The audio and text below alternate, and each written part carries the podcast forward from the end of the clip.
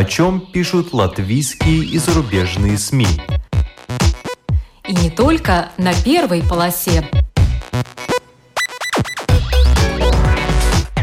Медиа поле. На латвийском радио 4.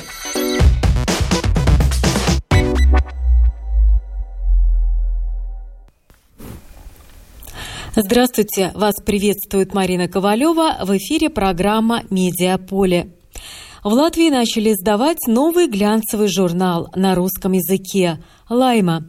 На обложке «Современная царевна» в кокошнике за пять тысяч и серебристых ботфортах. Здесь же щука, почти как в сказке, по щучьему велению, по моему хотению – Главный редактор Елена Власова расскажет о том, как отважились издавать журнал в печатном виде и о героях первого номера, среди которых помимо знаменитых «Лайм», Ренар Скалперс, Алвис Херманис, художник Юлдус Бахтиозина и предприниматели Гвардейцевы.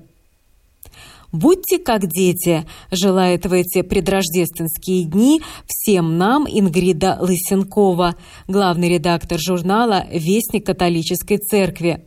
На обложке декабрьского номера заявлена тема «Бернешчейба» – детскость. Ингрида расскажет о детках в церкви и ребенке внутри каждого из нас. В начале программы краткий обзор некоторых других публикаций. Латвийский журналист Егор Ярахамович побывал в Милане и не где-нибудь, а на открытии сезона в Ласкало, театре, который был роскошно украшен цветочными композициями от самого Армани.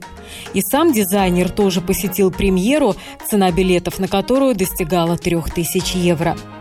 О том, что действительно произошло 7 декабря на премьере оперы «Макбет» с Анной Нетребко в заглавной партии, описано в КДИ. Макбет в исполнении Нетребко затмила почти всех остальных героев оперы Верди, но была освистана горской клокеров, что не помешало тому, чтобы на певицу пролился дождь из цветов.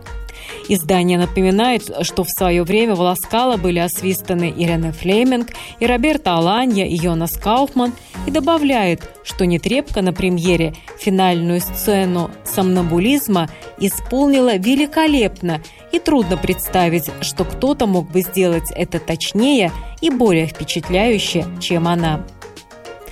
В журнале «Открытый город» опубликовано интервью с актрисой Рижского русского театра имени Чехова Татьяной Лукашенковой, которая снимается в короткометражном фильме «Анна» молодого режиссера Кристины Твердохлеб. Актриса призналась, что никогда не отказывает талантливой молодежи. К тому же интересная работа помогает ей пережить коронавирусное время в профессии. В журнале «Ир» написали о Санте Корне и Даце Меме, которые организовали рождественскую почту. Чтобы не надо было тратиться на марки, жители Руцева и Дуники могут опустить открытки в специально установленные ящики у елки, а девушки потом дальше их развезут по адресам. До 20 декабря открытки собирают, до Рождества доставляют. В прошлом году так было отправлено более 200 рождественских поздравлений.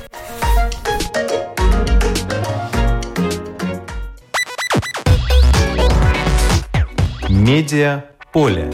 На латвийском радио 4.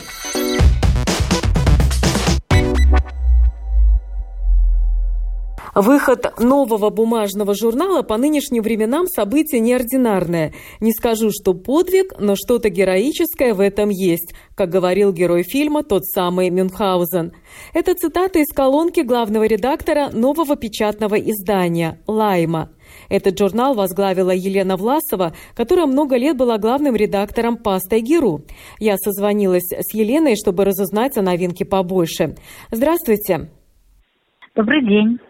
Как же издательство «Рига Свильни» отважилось на этот героический поступок – запуск печатного журнала на русском языке? Ну, история вообще, конечно, интересная, потому что здесь вмешались как экономические, так и, э, скажем так, субъективные какие-то психологические факторы. Ну, во-первых, после того, как закрылась русская пластика, закрылась она по соображениям финансовым. Не хватало рекламы. Поскольку журнал достаточно дорогой в производстве, то вот как-то экономика сыграла свою роль. После закрытия этого журнала, конечно, часть наших читателей были очень опечалены, ну и мы сами, конечно, но были опечалены также и сотрудники отдела рекламы, потому что выяснилось, что все-таки есть э, рекламодатель, который хотел бы разместить рекламу в э, русскоязычном глянцевом журнале. А вот э, одним таким журналом стало меньше. Ну и тогда решили все-таки выпустить на рынок новый продукт, уже не возобновлять пастигу, а выпустить новое какое-то издание. И вот таким изданием стало как раз Лайман. А почему решили издать что-то новое, а не возобновить э, выпуск э, Пастеги, журнала, который имел очень хорошую репутацию? Ну, знаете, я думаю, что дело в том, что все-таки э, любое новое какое-то дело, да, оно привлекает больше внимания, чем возобновление старого, да, даже если это, ну, более-менее известный бренд с какой-то там уже историей. Наверное, это такой вот был какой-то волшебный пинок, да, ну, какое-то такое новое событие, новый инфоповод, о котором хотелось поговорить. Да и новая концепция, новое какое-то свежее дыхание, немножко измененная формула журнала. Все это работало, мне кажется, ну, в качестве такого положительного момента. Опишите, пожалуйста, в чем заключается новая концепция журнала «Лайма»? Ну, как и Пастига, мы говорим о культуре и красоте. Культуре в самом широком смысле. То есть это от э, шоу-бизнеса до высоких проявлений арта, это архитектура, это дизайн, это, конечно же, мода, от которой никуда не уйти, которая все больше и больше смыкается с искусством. И это красота. Э, все те же темы, которые интересовали и журнал Пастига. Э, но в данном случае в журнале Лайма все это будет преподнесено в более легкой форме, и в определенном смысле мы станем, ну, хотим стать ближе к читателям, да, то есть чтобы наше издание было, может быть, немножко полегче, поинтереснее, соответствовало духу времени нашего – но с э, другой стороны, в журнале достаточно много больших статей, так называемых лонгридов, потому что, как показал опыт, э, читателям мало одних красивых картинок, нужно все-таки и что-то, что можно почитать. Новый журнал называется «Лайма». Это уже название само по себе бренд. Почему именно «Лайма»? Ну, я честно скажу, что это название принадлежит не мне, не я была инициатором его. И поначалу я была как бы даже, может быть, него не в восторге. Мне казалось, что это какое-то такое слишком очевидное решение. Но потом, поразмыслив и покопав, э, так сказать, э, историю этого имени, я поняла, что, может быть, даже в каком-то смысле а, оно нам поможет. Потому что, ну, кто такая Лайм? Первое, что приходит на ум, это, конечно, Лайма Вайкула, да, наша прекрасная певица, которую знают все, которая стала таким же опознавательным знаком Латвии, как и шоколад Лайма. Да? Еще один бренд, который прославил нашу страну, причем прославляет уже многие-многие десятилетия. Ну, а самое главное Лайма Латвии, это, конечно, мифологическая, это героиня языческих сказаний, да, богиня счастья, удачи, и судьбы, которая очень важна в латышском фольклоре, и чей знак, э, такая еловая веточка, присутствует во всех э, национальных орнаментах. Вот. И с этой богиней связано тоже очень много различных ритуалов в латышской культуре, и нам показалось, что вот ее благосклонность нам совсем не помешала. Так что вот поразмыслив об этом имени, я поняла, что, ну, наверное, это совсем не, не, неплохое название для журнала. Вы интересно обыграли название журнала в первом номере. Ну, помимо того, что подсчитали, сколько лайма сейчас живет в Латвии, 2236.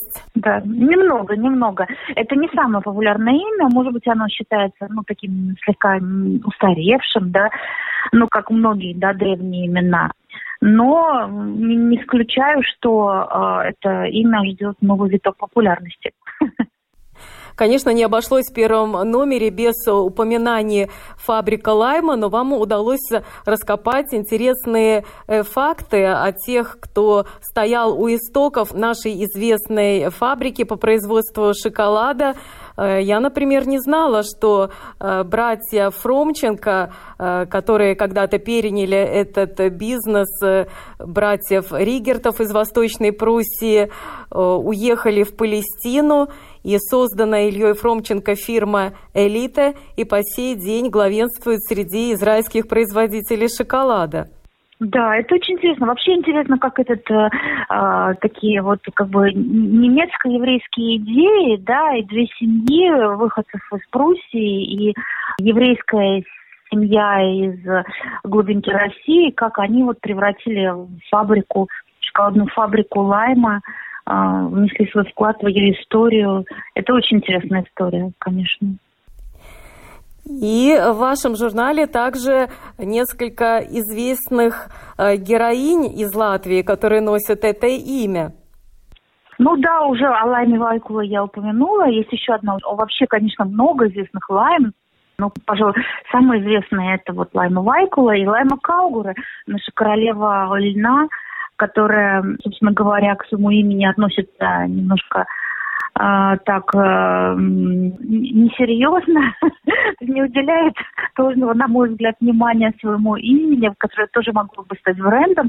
А, она назвала свою марку «Студия Natural». Именно под этой маркой она известна во всем мире. Пожалуй, самая известная представительница текстильного искусства, которая работает на стыке искусства и моды, да, вот часто выполняет заказы громких э, брендов э, мировых, по созданию текстиля, домашнего текстиля, текстильных изделий из льна, таких как шарфы, шали, предметы одежды, рубашки.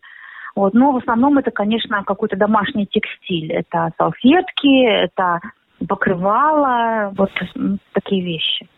И интересный факт, что она выполняет заказы для э, таких прославленных домов моды, как Армани и Кельвин Кляйн. Да, да, да. Вообще ваша сильная сторона э, находить интересных э, героев для интервью.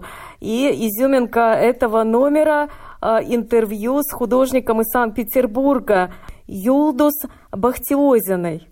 Да, это вот открытие мое личное последнего времени. То есть, конечно, ее работы я видела и раньше в каких-то российских изданиях, арт но а, познакомилась э, с этим автором после того, как и фильм «Дочь рыбака» принял участие в главном конкурсе э, Международного Рижского кинофестиваля. Он не стал, конечно, победителем, потому что приз всего один главный, да, к сожалению, она его не получила, но, тем не менее, этот фильм действительно прославился в этом году.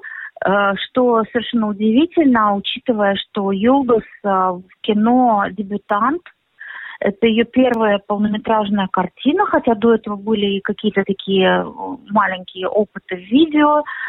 Как она сама говорит, что первый фильм она сняла в честь своего любимого мужчины. Это была какая-то совсем крохотная короткометражка.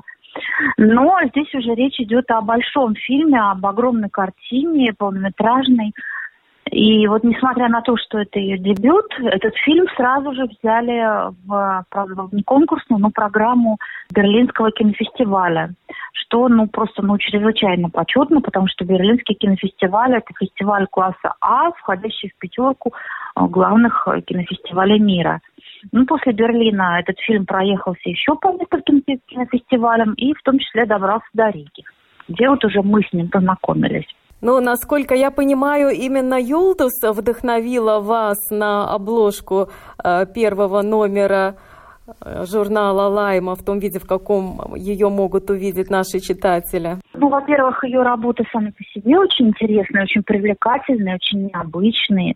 Да, это, конечно, безусловный арт э, такой, причем арт ироничный и э, арт на стыке с модой, потому что во многих ее работах используются не только кокошники, это вот ее отличительный признак и главная такая фишечка, кокошники, которые она чаще всего делает своими руками, но и какие-то объекты моды, да, предметы. Например, на нашей обложке вот модель одета не только в кокошник и шубу, но и еще в такие длинные блестящие ботфорты модные. Вот, то есть это такой жанр на стыке между модой и арт-фотографией. Так скажем. А почему мы выбрали именно эту картинку? Ну, мне показалось, что, во-первых, она сама по себе очень привлекательная, очень необычная. Обычно все-таки э, обложки журналов такого плана, как наш, это просто модель, одетая в какую-то модную одежду. Но, с другой стороны, арт-обложки, они как-то слишком далеко, как правило, ушли от реальной жизни и от той же моды. А вот в этой картинке как раз все совместилось. И привлекательная модель, и какие-то модные вещи, и необычное место. Это девушка, царевна, современная царевна в кокошнике, которая снята на заснеженном поле. У ее ног лежит э, рыба-щука, которая тоже играет э, очень важную роль в русской э, фольклорной культуре. Ну, то есть, как бы, мне показалось, что это привлекательно, и для первой обложки это самое то. К тому же, все-таки сейчас на дворе у нас зима, близится Новый год, и здесь такой зимний пейзаж, а, русская царевна, Снегурочка тут, тут тоже где-то недалеко по ассоциациям. Ну вот, да. такие были у меня мотивы. Причем настоящая царевна, потому что э, стоимость вот такого кокошника, э, который вручную делает сама художник из Санкт-Петербурга Юлдус Бахтиозина, начинается от 5000 евро. Почему так дорого? Э, ну, дело в том, что это ручная работа, в ней используются достаточно дорогие материалы. Э, Юлдус окончила курсы золотошвеи. На этих курсах обучают древнерусским техникам вышивки золотом и серебром, которые применялись издревле со средних веков в русских монастырях. Да, то есть это исторические техники вышивки. И мало того, при этих вот классических э, технологиях сами фасоны этих э, кокошников, как правило, не являются репликой исторических э, каких-то моделей, да, то есть каждый из этих головных уборов это какой-то арт-объект, который Йолдус придумывает каждый раз заново. А, то есть в, в фольклоре таких точно кокошников нет. Это все-таки какая-то фантазия автора. Ну да, вот они дорогие, потому что материалы дорогие, потому что ручная работа. Так и должны стоить произведения искусства.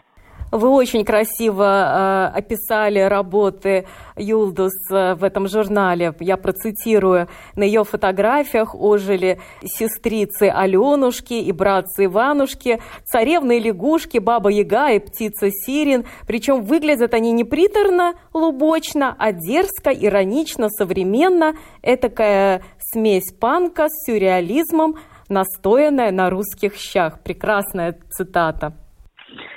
Да, у нее вот она каким-то удивительным образом умудряется сочетать и русский фольклор, и современное дыхание моды, и кокошники, и с балаклавами, и с такими накладками для зубов, грилзами рэперскими.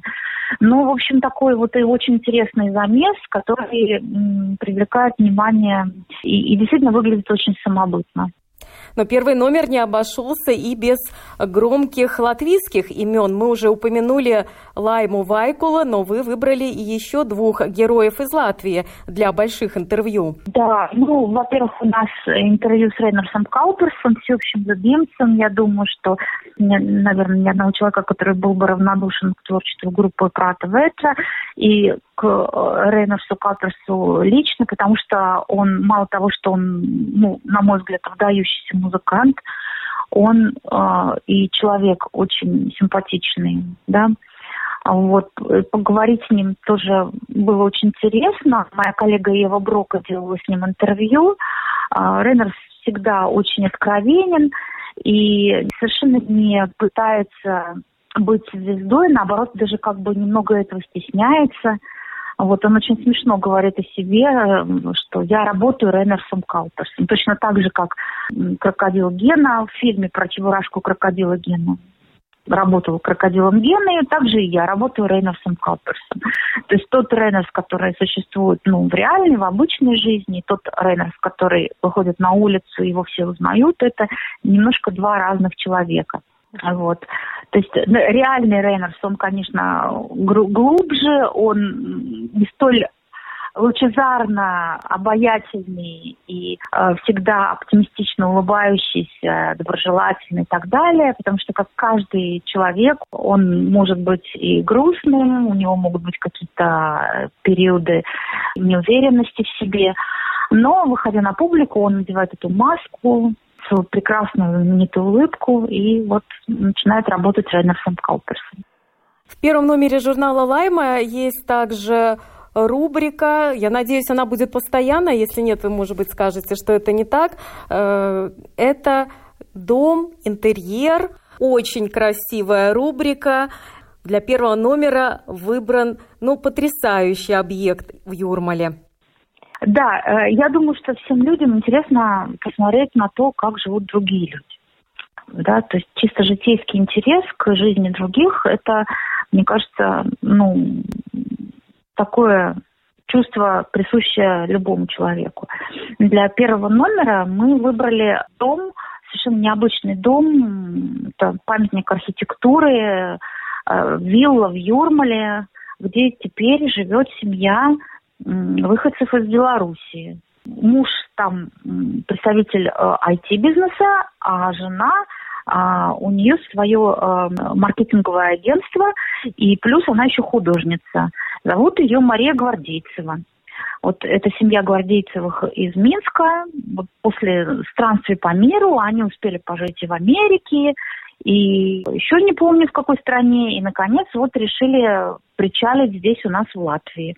Хотя до этого, в принципе, их ничто с Латвией не связывало. Но приехав лет 5-6 назад сюда в отпуск, они так влюбились в нашу страну, что решили вот, собственно говоря, сюда переехать. И они купили дом, который в то время продавался. Это исторический дом, созданный по проекту Эйжена Лаубы, знаменитого архитектора. В центре Риги очень много домов по его проектам. Это такая звезда национального романтизма. И э, эта юрмальская вилла, она, может быть, не столь типична для его стиля, да, она такая более классическом духе, но, э, может быть, даже немножко в итальянском классическом духе, но, тем не менее, она выглядит абсолютно роскошно. И приятно, что эта семья из Белоруссии действительно вдохнула жизнь в это здание. Оно им досталось, в общем-то, в неплохом состоянии, потому что предыдущие владельцы этого дома, а, они провели реконструкцию, и дом, в принципе, был в хорошем состоянии. Но а, гвардейцевы решили все-таки как-то его немножко изменить, потому что у них немножко другие вкусы, чем у предыдущих владельцев. У них очень большая коллекция произведений искусства. В то же время им нравится классический стиль. И они решили совместить вот эти современные произведения искусства с какими-то старинными вещами, мебелью, большими хрустальными люстрами, ну и другими произведениями антиквариата. И все это вот э, так очень эффектно перемешано с э, хорошим вкусом и с выдумкой, и даже местами с какой-то иронией. Вот, и, ну и, собственно говоря, наши читатели могут пройтись по этому прекрасному дому, посмотреть и прочитать, узнать историю и самого дома, и историю того, какие переделки были здесь сделаны при э, новых владельцах и вообще узнать какие-то интересные истории про то, как попадали сюда те или иные предметы. Я очень благодарна владелице этого дома, что она отозвалась на наше предложение и так вот любезно пустила к себе в дом, э, так сказать, редакцию журнала, потому что далеко не всегда люди готовы пойти на вот такое publicity. Да, получилась очень интересная, очень э, красивая э, статья. И секрет как при помощи объектов современного искусства можно несколько понизить градус пафосности э, старинной виллы. Да, ирония, вот ирония, которая, в принципе, сбивает этот градус пафоса. Не секрет, что многие дома у богатых людей, они действительно выглядят чересчур пафосно, чересчур помпезно, да. А гвардейцам удалось вот эту помпезность, э, градус этой помпезности снизить благодаря вот каким-то современным ироничным произведением искусства. Например, в холле у них висит прекрасная э, картина нынешнего ректора Латвийской академии художеств э, Криштопа Заринша, на которой изображены две девушки, одна э, из которых перерезает в ритвы горло другой. И все, все это в таких ярких тонах жизнерадостных. То есть, несмотря на такую как бы безрадостность темы, да, и криминальность, Э, сама эта работа вызывает очень такое оптимистичное, позитивное настроение.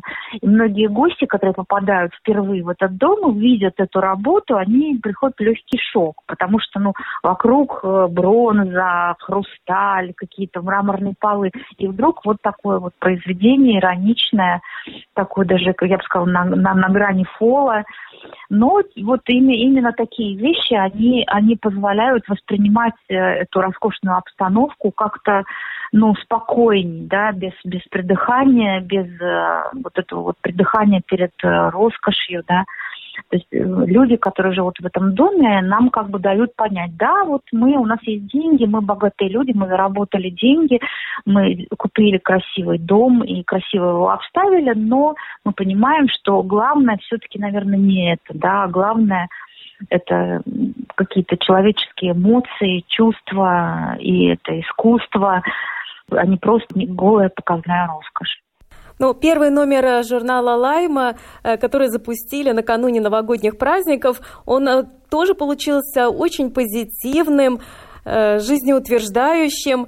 И в нем есть тоже такая милая рубрика «Наши латвийские знаменитости в детстве у новогодних елочек». Дело в том, что я заметила, что в глянцевых журналах в последнее время вообще стараются как-то обходить тему Нового года, э, тему Рождества. Уже не увидишь наряженные елки в этих журналах. Боятся обидеть тех, кто не отмечает Рождество или Новый год именно в декабре-январе, учитывая особенности тренда на мультикультурность. А в вашем э, журнале есть и елочка, и нарядные детки под елочкой, и воспоминания об этом чудесном празднике, и те семейные традиции, которые были заложены в детстве и продолжаются э, до сих пор.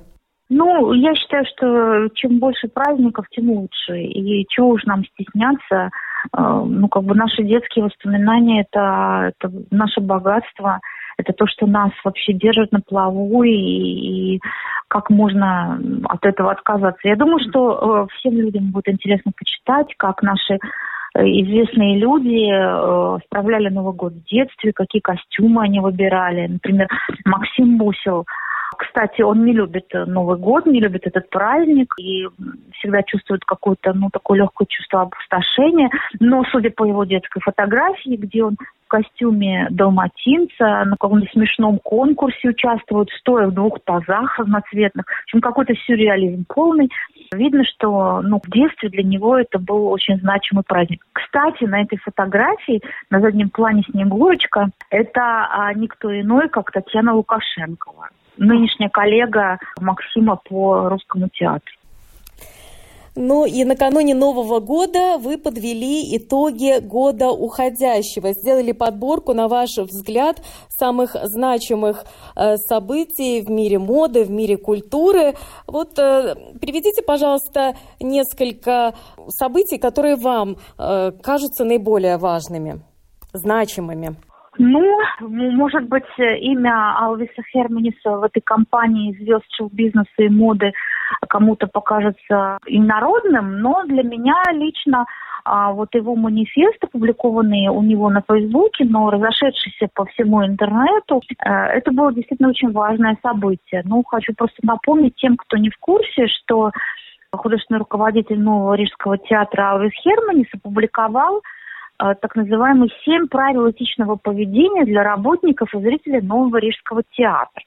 И вот э, в этом манифесте он говорит о том, что в его театре запрещена политкорректность и, наоборот, разрешена свобода слова, любые политические взгляды, э, любые шутки без всякой цензуры, что также в его театре разрешены флирт и роман. Вот, э, короче говоря, все то, что ныне не только в театре, а вообще в нашей жизни стремительно запрещается, все это Алвис решил в своем театре разрешить. И, значит, э, в принципе, для него это такой манифест э, совсем не шуточный. И, кстати, Алиса в свое время поддержал также и российский режиссер Константин Богомолов, который также в социальных сетях высказался о том, что он всецело поддерживает эту политику Херманиса по неподдержке политкорректности, так называемой, да, то есть как бы по, по тому, чтобы оставить в своем театре такую территорию свободы, свободы слова, свободы высказывания, свободы разных взглядов и свободы вообще жить так, как ты считаешь нужным. Ну, не знаю, насколько, насколько это удалось э, практически сделать э, Богомолову, но, насколько я знаю, вот в нашем, в Новом Рижском театре все эти постулаты, они действительно внедрены в жизнь. Это не просто какая-то теория, это и практика. Но признаюсь, что из тех событий, которые вы отобрали для рубрики «Итоги года», я считаю, что тоже манифест Алвиса Херманиса достоин того, чтобы э, быть в этом списке. И в моем личном топе он, пожалуй, даже на первом месте. А потом э, я для себя отметила Элину Сылыню, представительницу Латвии, которая завоевала второй по значимости приз на ежегодном фестивале моды и фотографии во французском Ере. Да, этот э, конкурс в Ере – это, ну, пожалуй, самое важное в мире э, событие для молодых дизайнеров и молодых фотографов. Там как бы два конкурса отдельных. И наши представители Латвии уже не впервые участвуют в этом конкурсе. Когда-то лет, наверное, примерно 10, может быть, даже чуть больше назад в этом конкурсе победил наш дизайнерский дуэт Марин Роуз. В этом году у нас участвовали два конкурсанта – из них двоих вот Лина получила очень важную премию. Что приятно, эта премия подкреплена приличной денежной суммой, то есть на которую Лина сможет как бы сделать новую коллекцию и как-то развить свой бренд. Ну, вообще приятно, когда наши соотечественники побеждают на каких-то международных конкурсах, тем более, что там отбор очень серьезный. Заявки на этот конкурс отсылают там многие тысячи людей, да, потом в финал выходит десятка э, дизайнеров, и потом из этой десятки отбирают еще вот там двух-трех э, человек, которые получают главные призы. Ну, если мы заговорили о моде, то Ульяна Сергеенко, российский дизайнер, и то, что она стала членом-корреспондентом синдиката высокой моды, это тоже, пожалуй, историческое событие, которое вы отметили. Ну да, потому что, в принципе, такого успеха не достигал ни, ни один а, русский дизайнер, ну, даже ни один дизайнер из Восточной Европы. Она долго шла к этому успеху, и действительно, действительно, она стала популярной во всем мире, многие знаменитости носят ее одежду. Вообще Ульяна Сергеенко, конечно, была таким громким инфоповодом весь этот год, потому что, ну, во-первых, каждая ее коллекция, она выпускает по две от кутюр коллекции в год, она, э, ну, очень широко обсуждается, потому что там есть что обсуждать, да, это действительно это э, большая доля ручного труда, это использование каких-то народных э, техник и промыслов русских, да, чем, чем она очень гордится. Но это просто очень красивые вещи. Плюс, конечно, интерес знаменитости к ее марке тоже привлекает внимание к этому бренду. Ну что ж, пожелаем ей удачи, пожелаем удачи и новому журналу Лайма. А что вы хотели бы пожелать э, читателям и вообще жителям Латвии накануне Рождества и Нового года? Ну, я хочу пожелать всем нам чтобы эпоха пандемии поскорее завершилась, чтобы мы наконец начали нашу привычную жизнь, чтобы мы имели возможность выходить в свет, ходить в театры, посещать выставки, музеи и вообще просто почаще встречаться друг с другом. Но здоровье, здоровье хочу пожелать. Как человек, который сама переболела ковидом в этом году, я понимаю, что, наверное, самое главное в нашей жизни это все-таки здоровье. Поэтому давайте думать и заботиться о себе, давайте заботиться о наших близких, давайте делать прививки и, в общем, давайте войдем в Новый год с какими-то светлыми чувствами и надеждой на то, что вот этот вот э, тяжелый период наконец закончится. Э, спасибо. Это была Елена Власова, главный редактор нового журнала «Лайма», который выходит, замечу, особо в печатном виде. Медиа поле. На латвийском радио 4.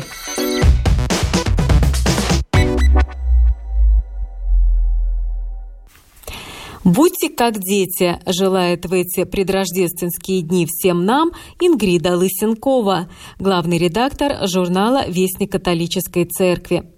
На обложке декабрьского номера заявлена тема «Берништейба» – детскость. Накануне Рождества ребенок в центре внимания – дело вполне объяснимое, ведь именно в детстве закладывается основа личности. Дети растут рядом с нами и впитывают то, что видят вокруг – атмосферу, в которой растут, те ценности, которые мы разделяем. Детскость. Эту тему авторы журнала постарались рассмотреть с разных сторон. Все мы – дети Божьи. А что это означает на практике? Это в своей статье объясняет священник Петер Скудра. О теме сирот и их адопции в свете священного писания рассуждает священник Варфоломей Собирайский о детях и их религиозном развитии в разном возрасте написала сестра Эммануэла. Это лишь несколько статей из декабрьского номера Вестника католической церкви, которые можно найти в общинах, в церквях, там, где продают книги. Я созвонилась с главным редактором названного журнала Ингридой Лысенковой, которая вам сама расскажет, почему выбрана именно эта тема – Бернештейба детскость? В этот год э, церковь, э, католическая церковь, э, отмечает год семьи. Из-за этого мы каждый третий месяц делаем один номер, посвященный теме семьи. И третий тему мы выбрали детскость. Это очень хорошо идет празднику, который будет через несколько дней, Рождество. Потому что мы как-то больше думаем о детей в это время года. Мы думаем о Иисусе как ребенку. И тоже мы приглашали своих читателей думать о том, что это значит быть ребенком, как мы относимся к детям э, в костеле и в своих семьях, э, умеем мы любить их. А также в этом журнале приглашали думать о том, как мы относимся к ребенку в, внутри нас, ну, потому что в каком-то смысле мы тоже дети, дети Бога, и этот ребенок, который был в детстве, он э, немножко живет в каждом нас, и иногда мы пережили какие-то больные ситуации, это оставило в нас э, раны. Есть такая статья, которая призывает э, подумать о том, как мы относимся к ребенку в нас, с такого психологического пункта смотрения. Так что есть э, и о детей, детей в костеле, но и тоже ребенку в нас каждом. Ну, а, например, тема «Дети в костеле», э, «Дети в храме». На какие аспекты вы хотели обратить особое внимание? Бывает, замечаешь такую картину, приходят молодые родители в церковь с ребеночком, он еще совсем маленький, хочет побегать, хочет сесть на какую-то э, ступеньку, э, некоторые даже пытаются забежать аж в алтарь. И, естественно, э, реакция многих прихожан, которые повзрослее, поопытнее, которые знают, что нельзя так себя вести, бывает э, зачастую достаточно острая на такое поведение детей. Детей начинают отдергивать, отчитывать. Э, иногда некоторые могут бабушки даже прикрикнуть на детей или их на родителей, чтобы те следили за своими детьми. Вот э, вы в публикации журнала к чему призываете тех, кто ходит в церковь, когда они увидят деток в костеле? Ну, э, наши авторы стараются помогать э, людям понять эту психологию ребенка. И и там как будто два аспекта есть. Один понять нужды ребенка, и что он не может, э, ну, трудно ему выдерживать долгое богослужение. Но с другого пункта надо и родителям понять, что все-таки это храм, и надо думать о, о, о том, как чувствуют другие люди, которые есть в храме. Так что это такой как будто uh-huh. узкий путь, э, и каждый немножко ответственный. Те, которые в храме, они ответственны в таком смысле, что им надо понять, что этот э, опыт, который ребенок э, получит в храме от других людей, он тоже как будто показывает э, на то, какой Бог, потому что они это переживут в храме между других э, христиан. И как будто это показывает, что если там нет любви, они будут думать, что и Бог не любит. Так что мы, э, мы свидетели э, любви Бога. Из-за этого нам надо быть понимающими, что ребенок э, только учится быть в храме, но и родители, у них есть обязательства детям показывать, как надо относиться в костеле. Ну и если есть большие проблемы, тогда все-таки выходить с костела. Есть э, очень красивая статья одной мамы, у которой есть четыре дети, и она как раз э, рассказывает, э, как меняется ее опыт. Когда был один ребенок, они были двое, в костеле, и они могли все сделать, чтобы каждое воскресенье приходить в костел с своей дочкой. Но теперь у них четыре, и она, она делится своим э, мнением, что все-таки надо смотреть на возможности маленького ребенка и возможности родителей. Все-таки иногда, ну даже она говорит, что может и не идти в костел с детьми, каждое воскресенье, но поделить, что отец пойдет один и мама одна пойдет, чтобы пережить это богослужение, а не ходить за ребенком и там решать проблемы, которые рождаются из-за этого. Она как раз показывает эту проблематику. И тоже интересно, она ну, с улыбкой, но она говорит, э, ну, подумайте о туалетах, потому что есть э, места, где очень хорошие туалеты, но есть места, где с ребенком вообще невозможно пойти в туалет, потому что это слишком аскетически, ребенок не понимает. И тогда мама учится молиться, в таком смысле, что молиться Бога, найти решение таких проблем в костеле. Ну и такие прозаические тоже вещи есть в журнале. Конечно, это прозаические вещи, но без них никуда, потому что многие стоят и думают, а что же делать? Ты сам взрослый можешь потерпеть, а если с тобой маленький ребенок, а храм находится в центре города, а в туалет, может быть, и не пускают, потому что очень много людей, то, конечно, это проблема кажется такая бытовая, но очень важная. Хотя вот время Рождества, оно такое чудесное, замечательное. Мне кажется, очень подходящее время, чтобы привести э, в храм э, маленького ребеночка, возможно, в первый раз, благодаря в основном особому убранству, потому что как э, в православных, так и в католических храмах именно в эти рождественские дни э, можно увидеть в каком-нибудь уютном уголке э, сценку Вифлеем, и то место, где Христос пришел в мир, это хлев, рядом животные, Мария и Иосиф – и волхвы, которые идут э, посмотреть на э, чудо младенца и несут ему первые подарки. Вот э, что вы знаете о традиции установки вот этих э, вифлеемских э, яслей? Это сделано специально, чтобы детей привлекать в храм, или это и напоминание для нас, взрослых, о том, как это было? Ну, я думаю, это для детей и тоже для взрослых.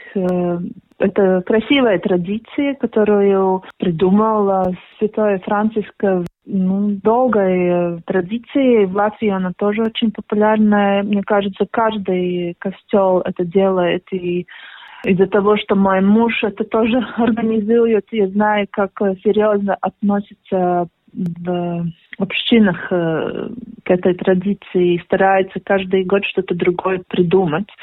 Я сама сижу в, во время Рождества в костеле, я вижу, как взрослые и дети там подходят и молятся. Мне кажется, эта визуализация, она помогает увидеть то, что э, Иисус стал, выбрал стать ребенком таким маленьким, незащищенным, и, ну да, что он как будто отдал людям себя в руки. А, вы упомянули, что каждый год э, стараются придумать что-то новое. Что в этом году нового придумал ваш муж, как оформить этот вифлеемский уголок? Ну, они там э, сделали новый этот э, слез, сделали новые стены и придумали тоже ну, немножко другую эту композицию и новое тоже то, что приглашали другие семьи приносить э, материалы для этой традиции, чтобы приготовить это все. И ну, как будто думали о, о том, чтобы каждый, кто хочет, мог что-то от себя приложить. И там есть новые такие маленькие э, фигуры, другие в этом году. И где можно посмотреть, в каком костеле э, он установлен? Старой Риге Марии Магдалены, костел Марии Магдалены так что приглашаем. Мне кажется, костел, который открыт почти весь день, с утра до вечера, от 7 до, до 8 вечером все время можно приходить и молиться. И в декабрьском номере, э, конечно, вы написали и о предстоящем Рождестве. Э, какую тему вы затронули в этом году? У нас есть красивые медитации профессора истории церкви Андрес Приедис. Каждый номер, смотря какое время литургии, он приготавливает э, такие медитации о разных э, картин. И в этом номере есть красивая картина э, Ирбитис, такой э, он был монах, э, православный монах, он э, рисовал в примитивизме, в таком стиле. И э, священник Андрес написал такую медитацию э, и связал эту статью песни «Скайста роза и дзины», и что Иисус э, как маленький цветок э, между других цветов здесь на этой земле рождается, и что мы каждый становимся его семьей, как и Мария, и, и Иосиф, и апостолы, но и мы тоже семья Христа здесь. И что бы вы хотели пожелать э, всем жителям Латвии накануне светлого праздника Рождества Христова? Я желаю быть как детям, понимать детей, но и тоже быть как детям. Быть ребенком – это радость и возможность быть э, свободным и творческими. Так что я желаю быть радостными, творческими и смотреть э, в будущее с надеждой и, и позитивизмом. Я желаю смотреть будущее с радостью и верить, что Бог каждого любит, и если есть какие-то трудности, все-таки Бог сильнее всего и принесет победу. Э, спасибо. Это была Ингрида Лысенкова, главный редактор журнала «Вестник католической церкви».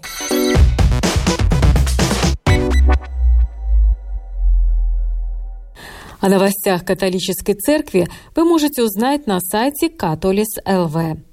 Трансляции богослужений, в том числе тех, которые проходят в Риге, Сигулде, Салдусе и во многих других уголках Латвии, а также в Ватикане, можно смотреть на странице в Фейсбуке «Католис ТВ».